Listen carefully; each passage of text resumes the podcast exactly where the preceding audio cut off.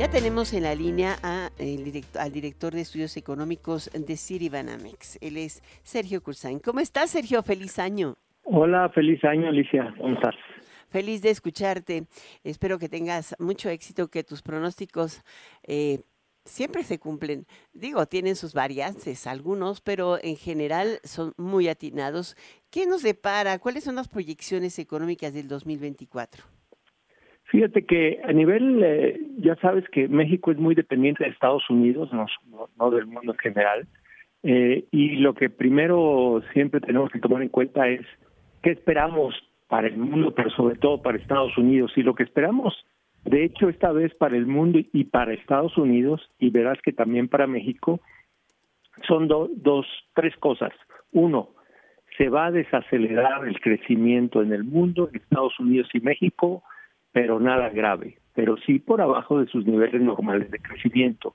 Segundo, se va a ir normalizando la inflación en el mundo, en Estados Unidos y también en México. Vamos a irnos hacia las tasas cercano a las tasas históricas de inflación en Estados Unidos, en México.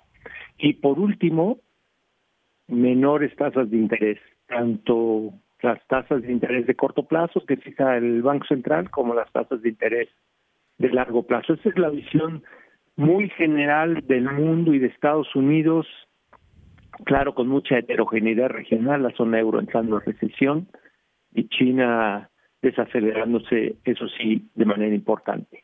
Ahora, ¿qué ocurre con, en términos de riesgo? Ese es el escenario central para el mundo. En términos de riesgo, creo que uno de los mayores riesgos es que haya una presidencia Trump por su proteccionismo acervado.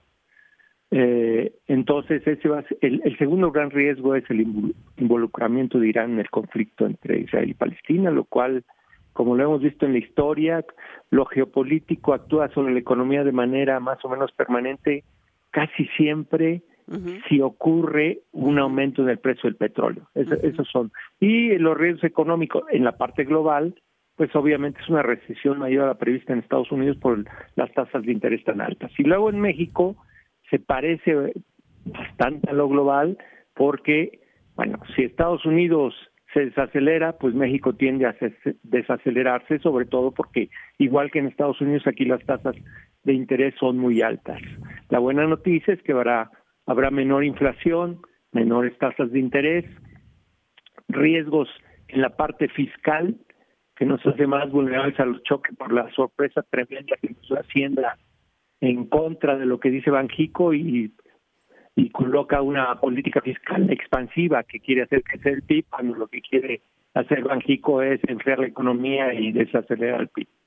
Y la, verdad es que la presidenta Trump es a Estados Unidos, a México, perdón, es de, a, a los países que más les afectaría.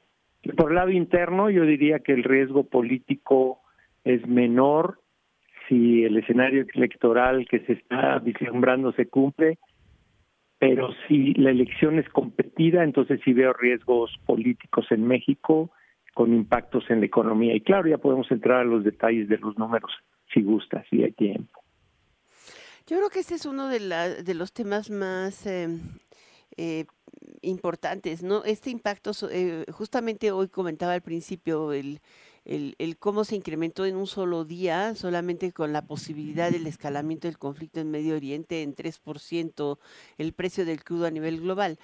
Está, ha estado relativamente controlado, pero em, si Irán se involucra, difícilmente, o Irak, o toda la zona que está siendo afectada por este conflicto, podría eh, reducir aún más la oferta de crudo a nivel global, y eso sí, pues le pesa, ¿no? Sí, claro que pesaría y mucho.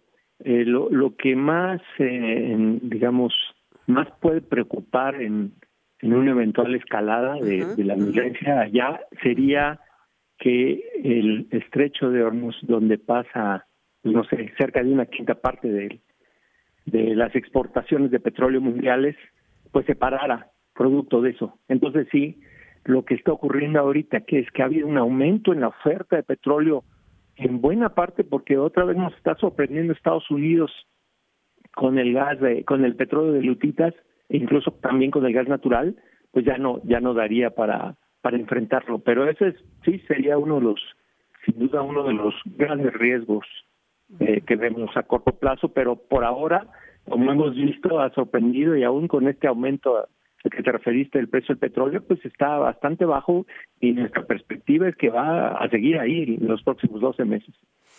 Ahora, en, materia de pronósticos es muy difícil, ¿no? Decía, yo no me acuerdo el Nobel que, que decía que lo más difícil es el arte de pronosticar, pero el problema es que no son pronósticos, son estimaciones. Nunca alguien puede saber qué va a pasar en el futuro porque siempre hay acontecimientos que, lo cambian o hay eh, acontecimientos que lo influyen.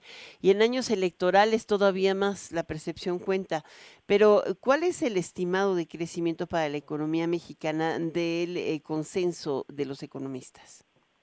Mira, el, consenso en nuestra propia encuesta, que como sabes levantamos cada 15 días, es de que pasaríamos de un crecimiento de 3.4 en el 2023 a 2.3 este año que viene. Nosotros estamos, digamos, más o menos en, línea con el consenso.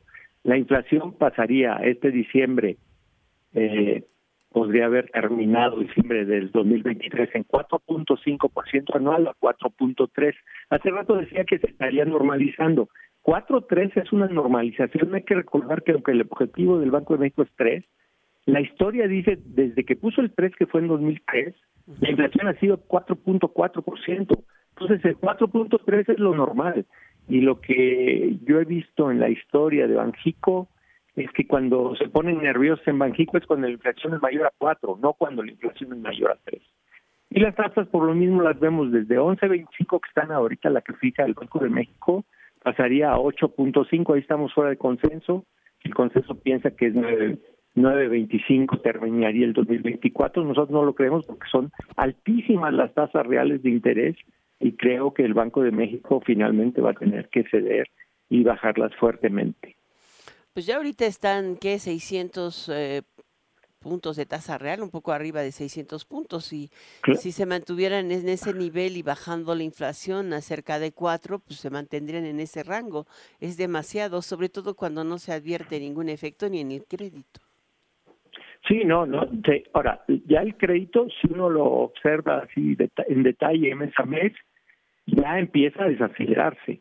Y yo creo que cuando vengan los refinanciamientos de muchas empresas, un poquito lo que está pasando también en Estados Unidos, eh, pues ya veremos que va a tener mayores efectos sobre las posibilidades de inversión y de consumo de bienes durables, por ejemplo. Creo que sí llevaré, de, de hecho, en nuestra lo, lo, que va a cambiar mucho es la estructura, en la forma en que crece la economía mexicana del 24 frente al 23. Por ejemplo, la inversión que ha sido brutal en el que fue brutal en el 2023 se va a ir hacia cero, desde un casi 20% real anual hacia prácticamente cero en el 2024, mientras que... Un montón de inversión pública, ¿no? En, en, buena parte de la inversión pública y una parte de la inversión privada que también con las expectativas y la verdad es que un gran entusiasmo sobre la idea del nearshoring sí llevó a aumentos en la capacidad productiva y creo que esos ya no van a resistir tanto en el 2024. Y la otra que, que, es como contraintuitiva, porque estamos, hemos estado diciendo todos, creo, que las exportaciones mexicanas se han vuelto muy competitivas en Estados en, en, nuestro principal mercado de exportación, pues esas exportaciones competitivas cayeron en el 2023 en términos de volumen, no en términos de dólares corrientes. Entonces, después de haber caído, creemos que van a crecer poquito en el 2024 y eso va a hacer que suba, eh, que, no baje tanto el crecimiento. Entonces sí va a cambiar bastante la, estructura de ese crecimiento para la economía mexicana. Pues muchísimas gracias, Sergio Cruzín, eh, director de estudios económicos de City Ganamex. Gracias por eh, pues apoyarnos con estos pronósticos, que no son pronósticos, son estimaciones. Ya le va a cambiar el término, porque de verdad pronosticar parecemos bola de cristal, ¿no? es una estimación lo que presentas, pero hay que tener en cuenta los riesgos. La mayoría estimó una recesión a finales del año pasado y esta nunca llegó. La mayoría espera una desaceleración suave a lo largo de este año y puede que no suceda si el gasto público aumenta, ¿no? Sobre todo con condiciones electorales. En fin, hay muchos elementos a considerar. Gracias, Sergio. Muchas gracias, Alicia. Hasta, pronto y muy feliz año. Que tengas mucho éxito. Gracias. Hasta pronto.